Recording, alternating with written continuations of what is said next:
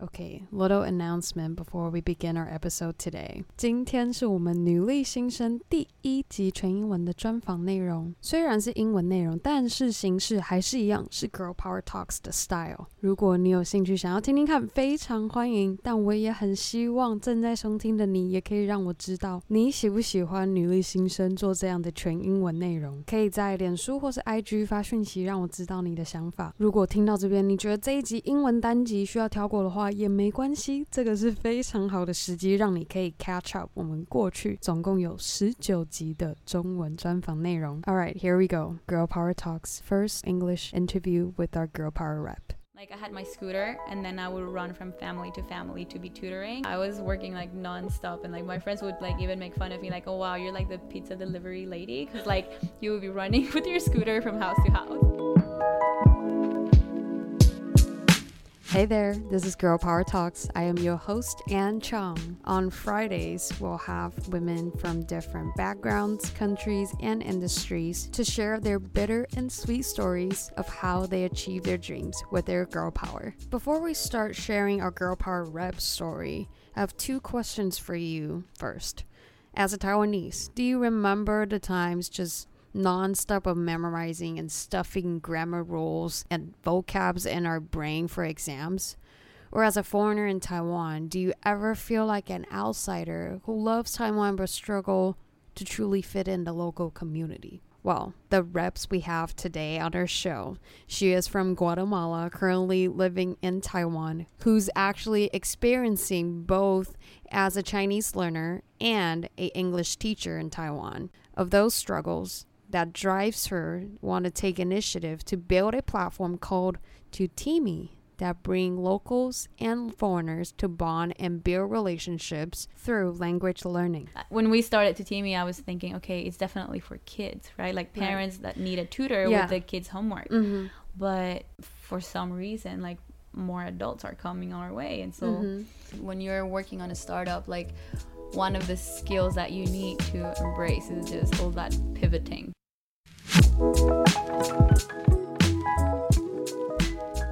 We actually met through a networking event hosted by SoGal Taiwan, and then that day is when we were sharing our passion project.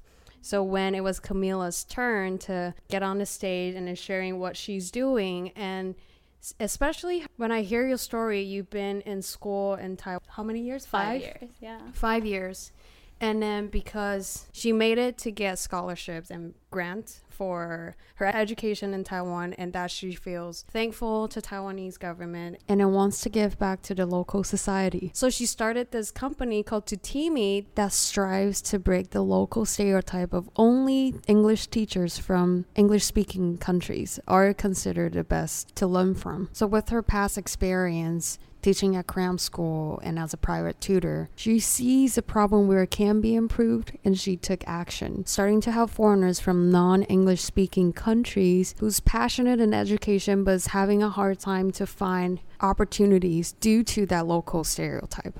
Like the second I heard her story, I was like, she has to be on my show. and I was just like making lists down and like, okay, I have to talk to her after this network event. And then I came right to you. We did meet up and then talk more and share what Girl Power Talks is sharing. And then today she's gonna share her little background of how she started all this. So before we jump into Tuteemi's story, will Camila share with us what did you study in before you started all this?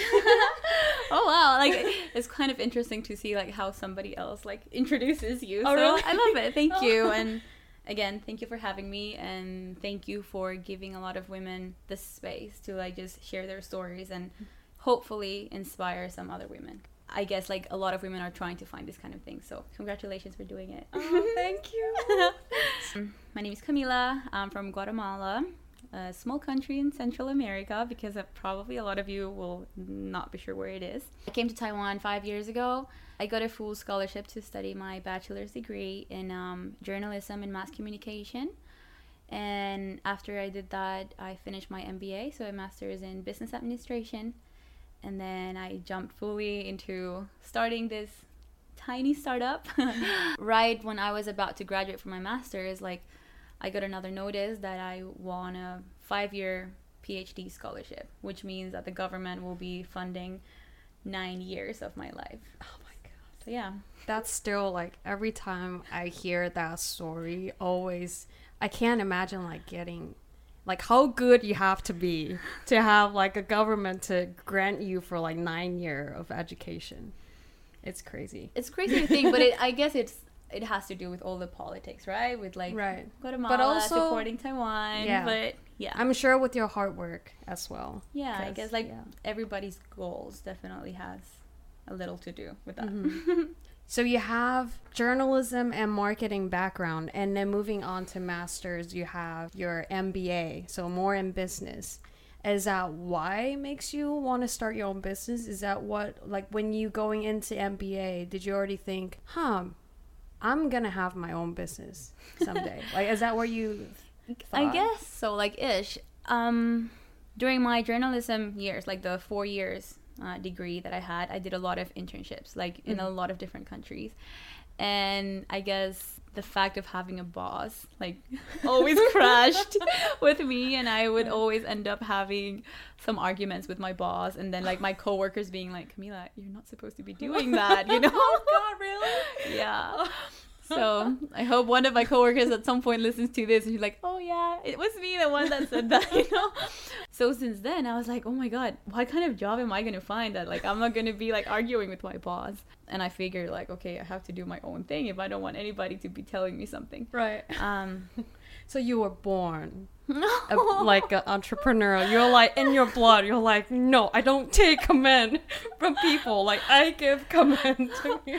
I don't know. I've always, you know, like all those stories of people that start selling things since they're they're like very little. Mm-hmm. I think I'm one of those little cases that I would Oh. sell lemonade with to my neighbors with my brother and my neighbors. Did you actually do that? Yeah. Oh my god. And then my brother would tell the story of like, yeah, Camila would send us to knock the doors of our neighbors and sell the lemonade, and she would get all the cash, and she would never give it to us. so I didn't have the things straight back then, but I had the idea of like, I'm gonna send you to those doors, you'll go to those doors, Like, and then my mom would buy all the ingredients, and they would do the lemonade at home, and then i would just get my cash, you know. So that was really like long ago. My mom was, was like, if you could sell me, you would sell me as well. Like whatever you can sell, you would sell it. I guess it was a oh, little God. in my blood. yes. Wow, I never heard of this story. Like we've talked a few times, and this is like my first time hearing this story. yeah, yeah. My brother is is there to tell you the story. So after, so with all that, and then your MBA, and now you're doing Tuteemi to have this community and bring in foreigners together who wish to contribute to Taiwan society. For instance, a student with English speaking skills, they can help little children for like little kids in elementary school. Then they can have someone to actually practice english speaking. So like ways like that. So you help to connect the foreign students or foreigners to local families exactly. So like, Oh. I think it would not be only student like children. Like it's Mhm. just there's a big problem and a big gap when Taiwanese want to speak a different language, right? Um, so there are so many different cultures and so many languages in Taiwan, and I think we should be leveraging like that opportunity. So Mhm. like Spanish, French, English, like Mhm. there's so much, but there's no platform that actually connects the foreigners with the locals, and that's the Mm. barrier that we're trying to break. right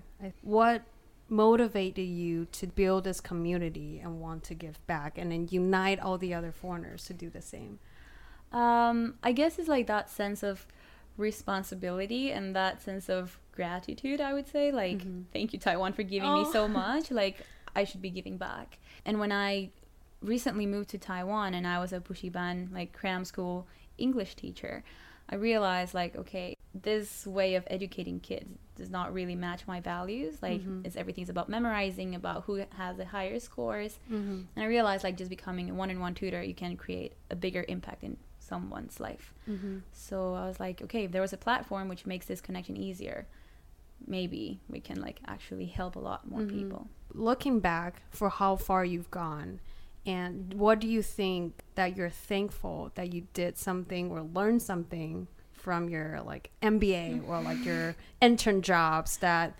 enabled you to do what you're doing now and even got into AppWorks accelerator. Making the most out of your time is probably one of the things I'm more like the most thankful.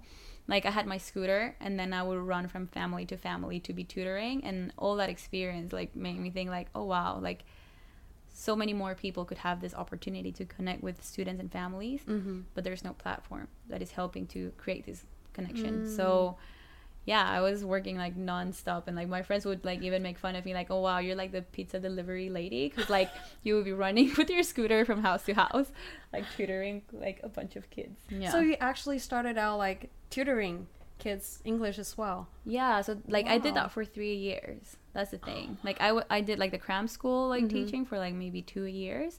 I didn't like it, and then for the next three years, I was like only one-on-one tutoring, and then I saw the impact. You know, I was like, wow, the kids have all this like self-confidence, like they can even make jokes in English, and then some families would recommend me with like the friends and be like, oh, there's a tutor, blah blah blah blah, and. I'm like. Okay, I'm just gonna bring my friends and send them because I don't have enough time to be tutoring Right. so many families. Mm-hmm. And I was doing the free customer service, and that's how like Tuteemi, Right. Tuteemi's idea. came. Oh wow! So it started out with because of your reputation, and then it spread through all the families, and then they're like sharing, like word of mouth, and just sharing and sharing, and to the point where you don't have that time to like actually be able to go there. So you ha- you actually recommend to someone you trust. Yeah. Once we opened the applications for people that wanted to become our tutors, Mhm. then like we had to interview one by one and then like we got to really meet the tutors that we would be working with and then Mhm. like what was their reason behind it and like Mhm. what was their experience and and yeah, what were they like actually passionate about if it was education or Mhm. only the money that comes with it, you know? Mm. Hiring process if you would say like it, it took a long time too. to make sure that the tutors who do join this community shares the same value as Yeah. how you built Tuteemi and make sure that this is where we're all going and this is how we want to contribute back to Taiwan society. Got it. Right now, as Camila is building this educational startup, it doesn't necessarily mean that she needs an educational degree to be able to work in that field. With her actual experience as an English teacher and a Chinese language learner, she was able to see where the problem is and want to help solve it as a way to give back to Taiwan. I was always raised with this mentality of you have to give back. You know, Mhm. like you're very lucky and then we have to give back. Mhm. So growing up like I would always do like volunteer work or all these kind of things and I'm like I always have that thing and then living here for so long and I just feel like too fortunate and then I'm like okay there has to be a way for me to give back in this Oh. society as well. Mhm. What was the first thing you did when you had the idea, like, oh my God, I can build this community? What was the first thing you did to get everything started?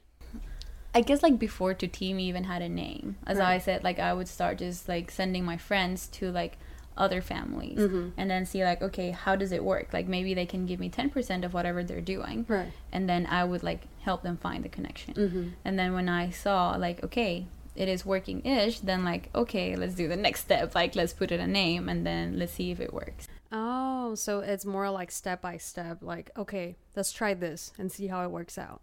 And then it worked out as you like you thought that there's a possibility, and then you just kept on moving forward and forward. Yeah, I guess like the the trick is just to set little goals, and then mm-hmm. once you reach that little goal, like to celebrate that little mm-hmm. goal, you know, because a lot of the times we imagine ourselves like doing a lot, and maybe that's not that realistic, and then you don't Right. see yourself getting there, Right. and then you're just like, okay, you know what, like this is never gonna work. Mhm. But once you put like a little goal, and then you reach that little goal, then Mhm. everything just becomes a lot easier. I think Mhm.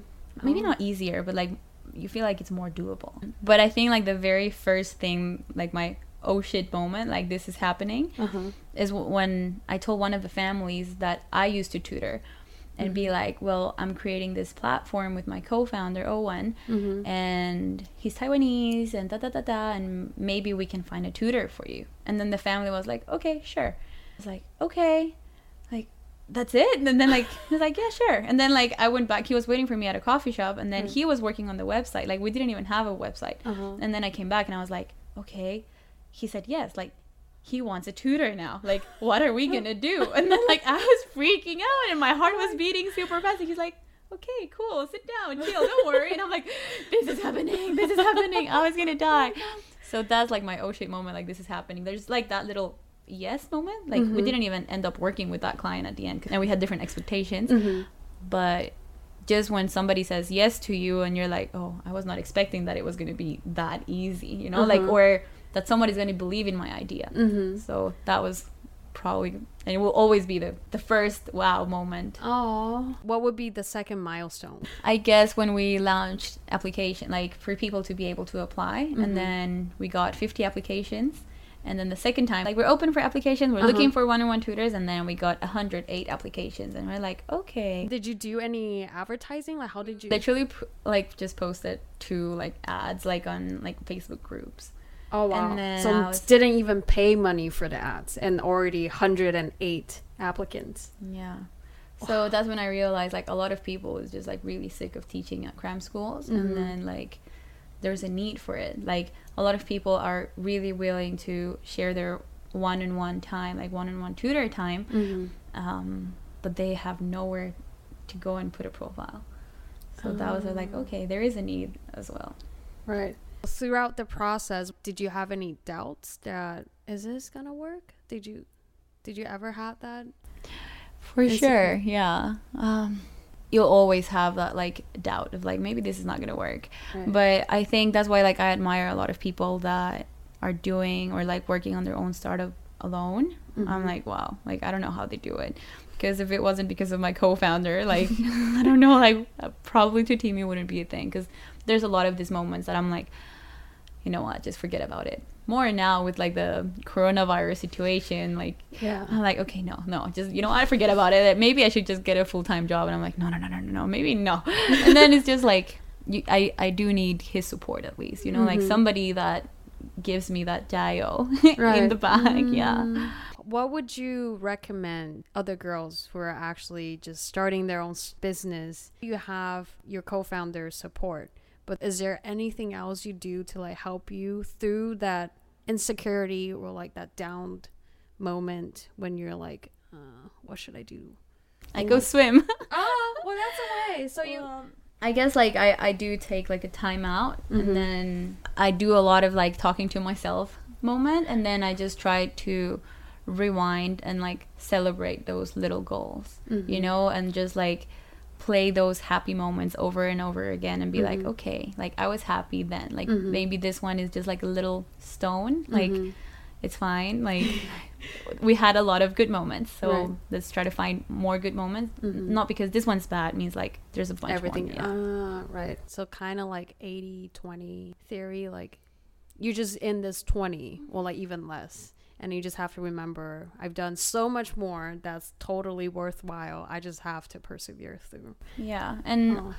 definitely like remind yourself like what's the why? Like why are you doing this? Like what's your goal, right? Like for me, for instance, is improving Taiwanese education and then just giving this tool for foreigners to actually create an impact in Taiwan Mhm. and the giving back part.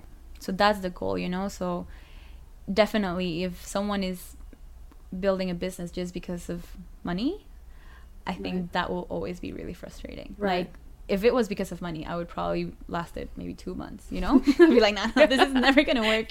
i might as well just find uh like a quick cash like even like waiting tables would be like easier than starting your own company Definitely.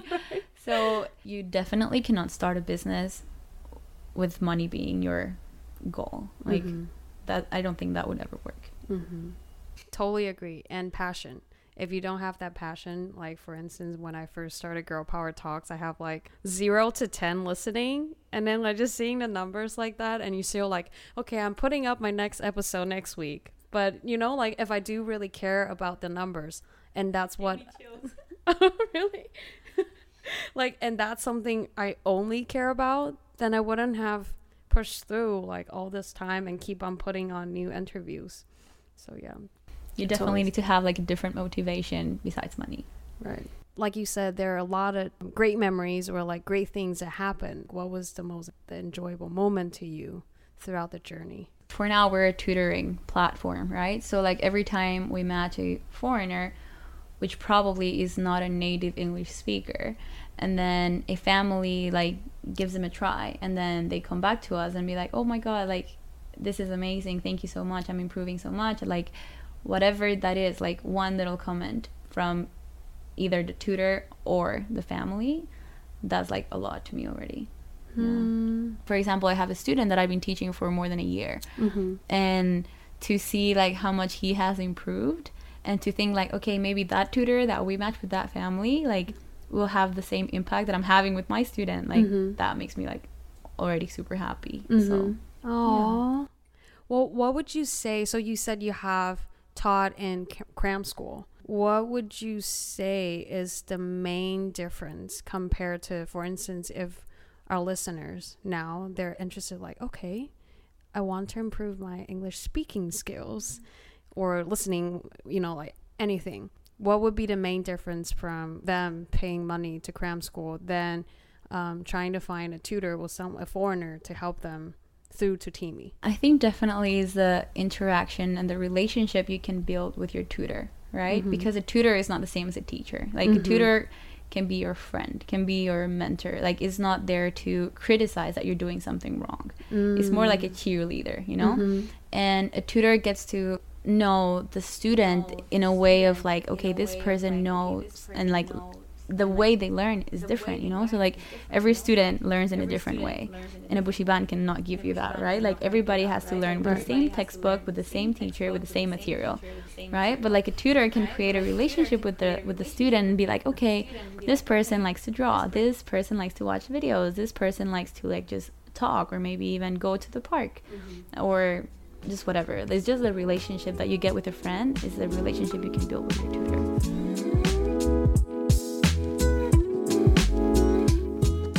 Tuteemi started out with Camila as a private English tutor that she had access resources of families who are looking for English tutors to help their children with English. When she saw the opportunity, she acted on it. And as she's more engaged in growing Tuteemi, she now sees a bigger picture than just helping locals to find English tutors.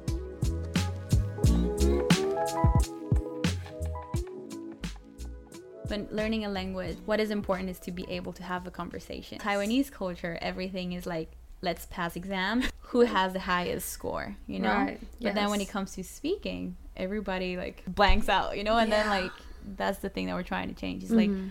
i probably have an accent like you have an accent everybody has an accent like everybody Yes. in the us like has a different accent Yes. so I think when come like when it comes to learning languages, it's not about the accent. It's about like the personalities about how much you can talk. You know. Mhm. I always say like out of ten like clients that we get, Mm-hmm. like nine of them are like successful matches. You know. So Wow. like we we haven't had that fail rate. Like it's not Mhm. that high. I don't know. Like it's just been like great. Like, what do you think Tuteemi does differently? or like what you put more focus on that actually enable your 90% matching rate? We really care about the client's needs, Mhm. right? So it's just like it's not about okay, like where's your score? You know, like it's not about your score. It's like okay, what are you interested in? Like why do you want to learn a language? Because the Mhm. motivation, as we are saying, is like Mhm. the most important thing. So for example, we have clients that are planning to travel to Spain or like people that are going on a business trip, so they have a specific need. And then the tutor can focus in that specific need and Mhm. then make sure that they're improving in what they need. Mhm. Not like, okay, let's talk about birds. in this startup world, everybody's like, so what's your target market? You know? And for for me it's just like, oh my god, like it's a question mark still because we haven't really found a specific niche or we haven't been like specific enough enough, Mhm. I guess.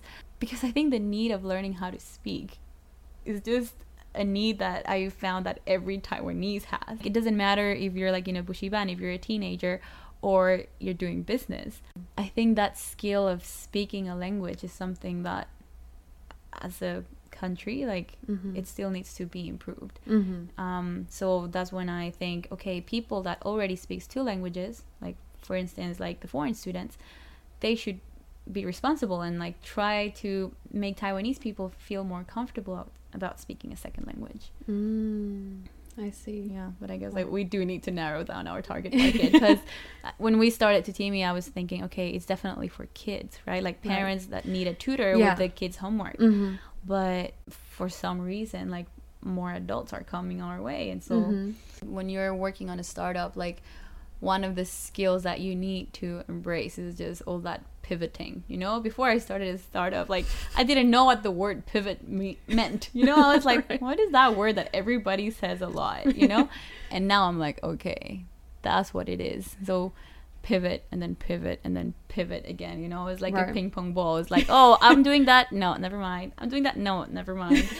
So it's just to have the flexibility of understanding that things are not going to go the way that you were expecting all the time totally. I think life too. Like to me, my personal experience just you said like if before I didn't really understand what pivot means, then I just thought, okay, I have this planned out. I'm gonna do A, then B, and C, and then if it doesn't go as planned, and then I'm just lost. and that just right now it just sounds dumb.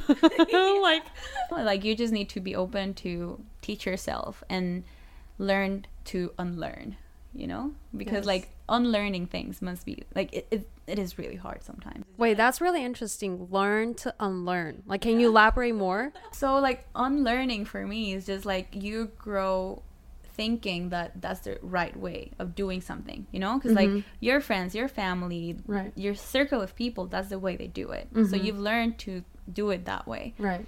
but you need to teach yourself to like sometimes unlearn that way and then go to a different way we've been doing a lot of partnerships Mhm. Uh, i do wa- believe that we need to make our community a bit stronger and at some point to like also remove that stereotype that foreign students are here only to teach languages you know Mm. Uh, because as i was saying foreigners come here to do a career to study a career you know and then they're actually looking for jobs and they really cannot find anything so Mhm. that's one of the reasons why they go home right maybe not because they Oh, want to Mm-hmm. because everybody loves taiwan but it's just because the lack of opportunities in a Right. professional sense so yeah I feel so bad for what I said earlier. About what? like saying like they're they're not really here for staying, Oh. but like true well like that's a reason to tell I'm not the foreigner. Like I'm Taiwanese, so like I so could I guess that's why maybe like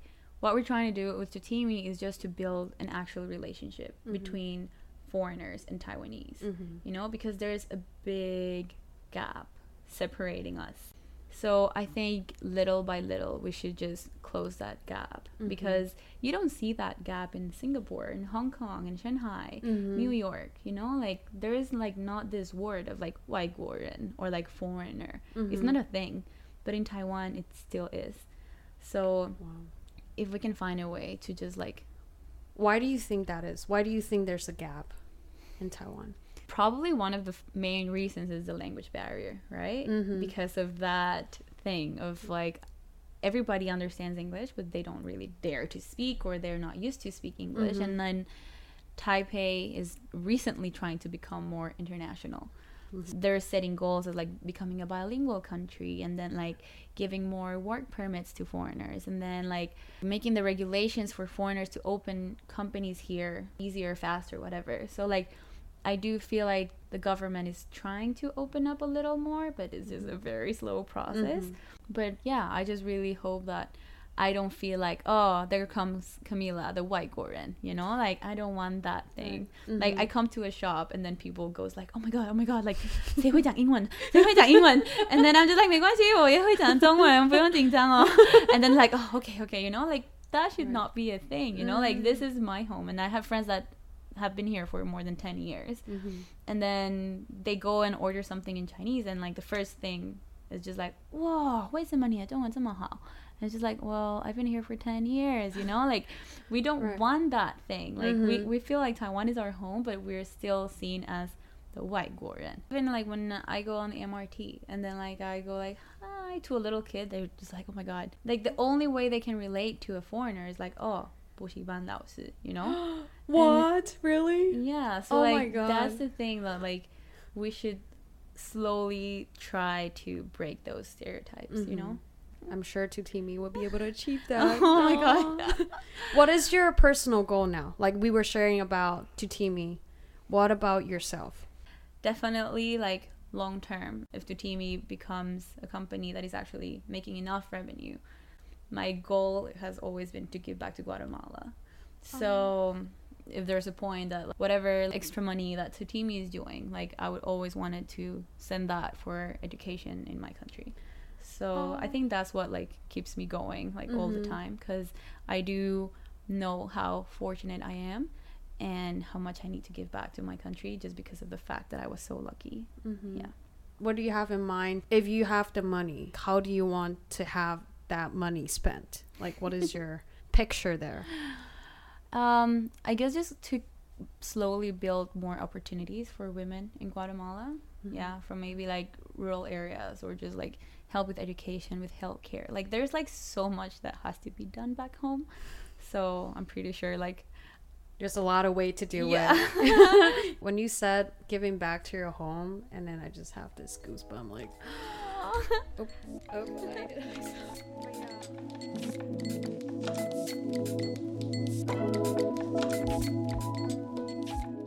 Throughout the eight months of building Tuteemi, no matter how many no's Camila get from clients, it doesn't stop her from constantly pivoting and finding ways to grow Tuteemi and to achieve the vision of lowering the barrier between the locals and foreigners in Taiwan.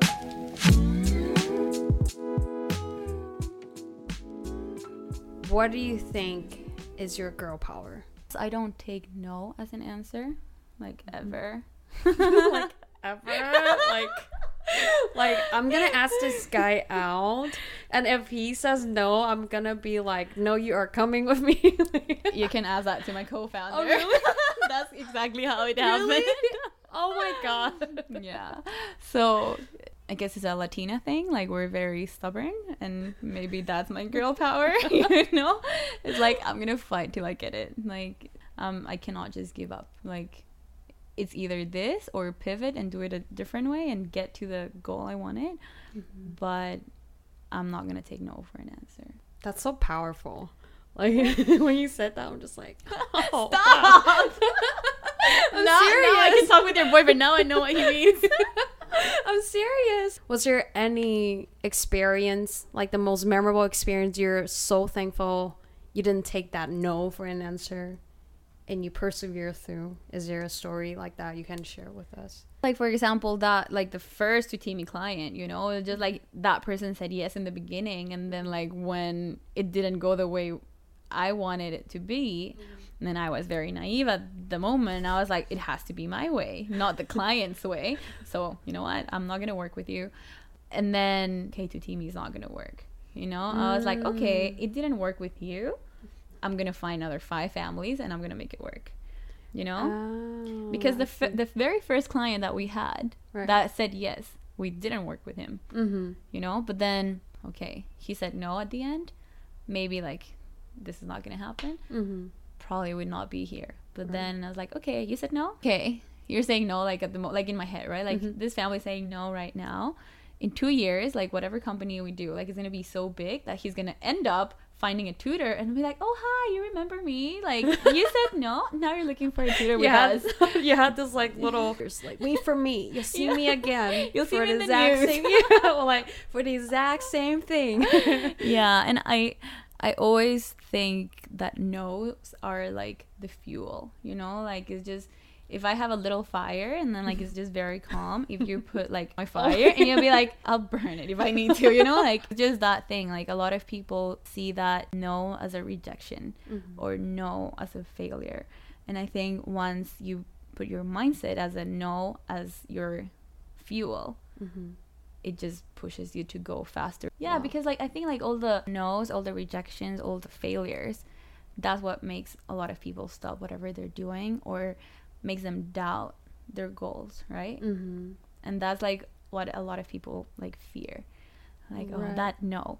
But if we manage to like make that no like your fuel, Mm-hmm. it's just like, okay, please tell me no. Tell me, tell me no. like just I need go some- on like take i need some i need some fuel go on bring it on to me Yeah. i really like that way of putting no as a fuel instead of like for instance we have instagram now and we see all these perfect picture, not just looking perfectly, like physically, or um, what we're doing in life and the lifestyle, all that stuff. What do you think is important besides taking the no as rejection, but also like the mindset to be able to believe in ourselves and be able to have the courage to keep on pushing through and doing what we believe in? I think like we all struggle with that a little. Um, but I think what has helped me is first of all, unfollow all those girls. you know, like it's just not healthy.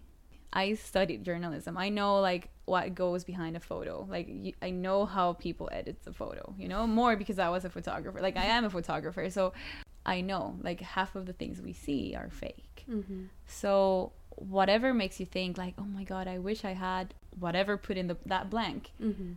Just unfollow it, you know, and then just try to follow like those business girl boss whatever accounts girl power um, and things that actually motivate you and then the only person that you're supposed to be comparing yourself with is the person you were yesterday or the people the, the person you were a year ago if you compare yourself with someone else that will never It's a never ending like Cycle. comparison. Yeah, cycle. Yeah it's really easy to say but it's definitely not easy to do Right. because like i struggle with that too you know but like what helped me at some point is just like the more i unfollowed whatever fake accounts or like Mhm. all the negative people that at some point like you felt jealous or all these bad feelings like the more i felt like okay like i can be myself Mm-hmm. and then just try to continue trying to find who you are and then like compare yourself with the picture you saw in the 10 year challenge photo you know? It's Mhm. like oh wow i used to dress like that. I used to have that haircut. Like wow like i've i'm here now. And i do a lot of journaling. So like i have like more than nine journals that i've written. Of course i don't write every day you know? Mhm. like sometimes i end up like not writing for a month Mm-hmm. or whatever. But i've always found like super helpful to put my thoughts into paper. Like it just Mhm. feels like i have uh, one less thing to think about you know it's just like once Mhm. you put it there then you read it and it's just like okay i got that thought out you know Mhm. For me like i do find it like fascinating to go back to my for example journal of 2015 Mm-hmm. and read like oh my god my problems back then was like my best friend like the same guy that i like. You know it's just like oh my god this is so funny. Or like oh like i don't know i went shopping and i couldn't find the shoes that i wanted. You know it's like oh my god those were my problems back then. And i used to write about it. I was like wow.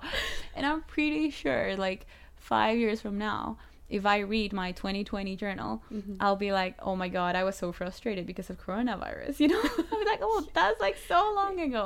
Right. So it's just reading those journals of like what my problem was back then and what was I doing back then. Mhm. It just gives me that thing of like, oh wow, like I'm doing so much. Mm-hmm. You know? And you've grown so much by just looking back five years ago three years ago, like what? Like, yeah, it's really cool because yeah, we don't have enough space to in our brain to like remember what we were doing. yeah, exactly. yesterday you know Yeah. like what makes you think that you're gonna remember what you were exactly doing three years ago this day Totally. Now we have Facebook to remind us. Three years ago today, you took this picture with who? Like, Yeah, yeah, yeah.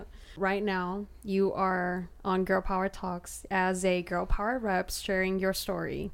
Do you have any girlfriend or girlfriends in mind that you think they should be on the show as well? i actually went yesterday to this dinner Mhm. and i think i was just surrounded by so many girls that inspire me because they're all just working on their own goals and i think hanging out with that kind of people just makes you feel like oh wow they're not complaining about what they're doing like Mhm. they're talking about their own problems and like asking for help and how to solve them Mhm. you know so like i don't know karen chen from sogal Mhm. candace from fluv Nalope from Techstars, May, uh, Mai, sorry, from Ochata, like all these girls, they're Mhm. just all so inspiring because they're doing what they love. They have their own motivation. They're not trying to pull anybody down. It's just like girl power that we should be sharing. I love this project. Like, I think when I started this journey, I didn't really didn't even know where to look up to, you know? Like Mhm. I I didn't know where to find inspiration and Mhm. then probably a lot of my friends were not going in the same journey that I was going. I was like, "Oh my god, who's going to understand me?" And then like most of the people that I would talk to there were guys. Mm-hmm. And I was like, it's not the same, you know? Like guys always have it a bit easier. Like I don't care what people will think, but that's the sad reality, right? So I'm like, no, I need to find girls that are struggling the way I'm struggling. Yes. So really, thank you for putting something like this together. Oh, thank you. Thank you for that means a lot to me, like having that kind of support. And then thank you so much.